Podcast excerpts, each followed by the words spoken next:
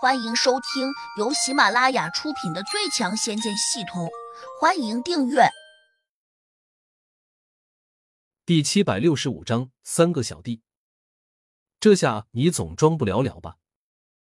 黑风金魔咳了声，只好慢腾腾的走向了胡杨。烟心真人和月心真人都有些惊异，前者问胡杨刚才喊他什么？好像在喊小黑子。咦，哪吒上仙有这样一个小名吗？月心真人困惑的问也许他们私交比较好吧。我听说胡杨是带着记忆转世下凡的神仙，说明他潜意识就和哪吒上仙的关系不错。烟心真人自作聪明的解释说。前世再强，那也是前世。月心真人对于胡杨这个态度，那是相当的不满。他忍不住还说谁还没有一个前世吗？说不定前世的我也是个厉害的大魔剑仙呢。说不定你是嫦娥转世呢。：“烟心真人打趣道。我相貌平平，哪可能是嫦娥转世？”月心真人尴尬的笑道。两人一边说笑着，一边不约而同的迈开了脚步，跟着黑风金魔走向了胡杨。大哥，你有何吩咐？烟心真人和月心真人突然听到黑风金魔喊胡杨为大哥，不禁都愣住了，均在想前世的胡杨难道是哪吒的哥哥金吒？胡杨转过身就往外走，还扔了句话给他。你跟我出去，顿顿又吩咐了一句。叫他们不要跟着你。黑风金魔陪着笑脸应了声好，转过头便又板起了脸，冲烟心真人和月心真人说你们不准跟着我，更不准偷听我和我大哥说话。：“烟心真人和月心真人慌忙停住脚步，连声答应。”等到黑风金魔走出了店门，两真人又还是窃窃私语起来。胡杨到底是从哪里把哪吒上仙请下来的？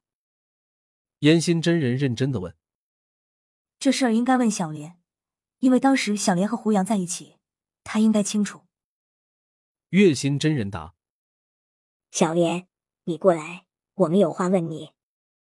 烟心真人也不含糊，马上把小莲叫了过来，问你当时一直和胡杨在一起吧？是的，掌门师叔，小莲毕恭毕敬的回道。那你老实告诉我，胡杨是怎么找到哪吒上仙的？烟心真人问。小莲一怔，反问。哪吒上仙，他在哪儿？烟心真人沉下脸，不高兴道就是刚才那位喝退三个魔头的上仙啊！：“小莲愣住，又问。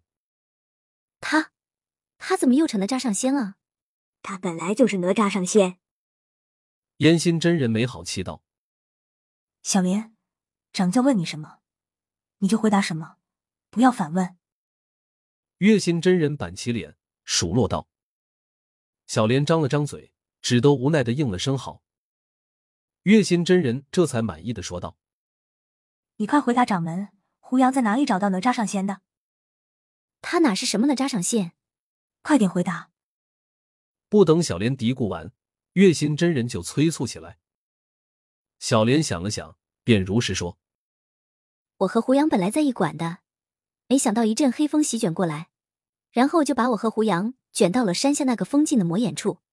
那阵黑风不是无缘无故刮起的，对吧？你们是不是遭遇到魔头了？月心真人冷峻的问。小莲点点头，继续说。那阵黑风的确是魔头刮来的，我和胡杨被那个魔头弄到魔眼那里时，魔头就出现了，于是胡杨就和一个魔头打了起来。然后呢？哪吒上仙及时赶到，救救了你们吧。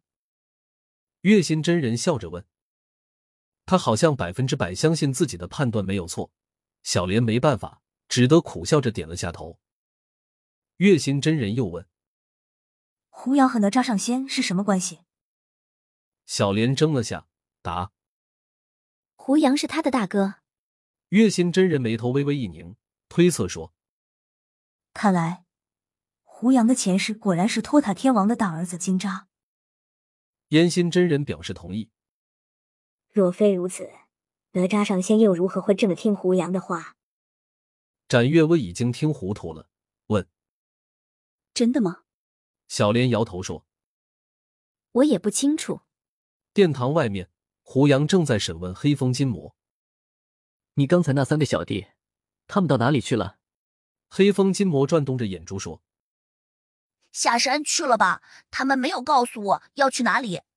你最好给我老实一点，否则我用仙火把你的魔身慢慢的烤成肉干。：“胡杨威胁道。”黑风金魔急道我哪敢骗你？我是真不知道。：“胡杨哼了一声。走，我们到山下去，我想见见你那三个小弟。”黑风金魔盯着胡杨问你不怕他们联手对付你？：“胡杨伸手拍了下黑风金魔的肩头说这不是有你在吗？我会怕他们。：‘黑风金魔眼里闪过一丝诡异的神色，马上又假装平淡说有我在，保管你没事。：‘空中那个防护阵法已经被黑风金魔修改过了，因此他有点得意的问胡杨。’我们是从山门出去，还是从这空中直接飞出去？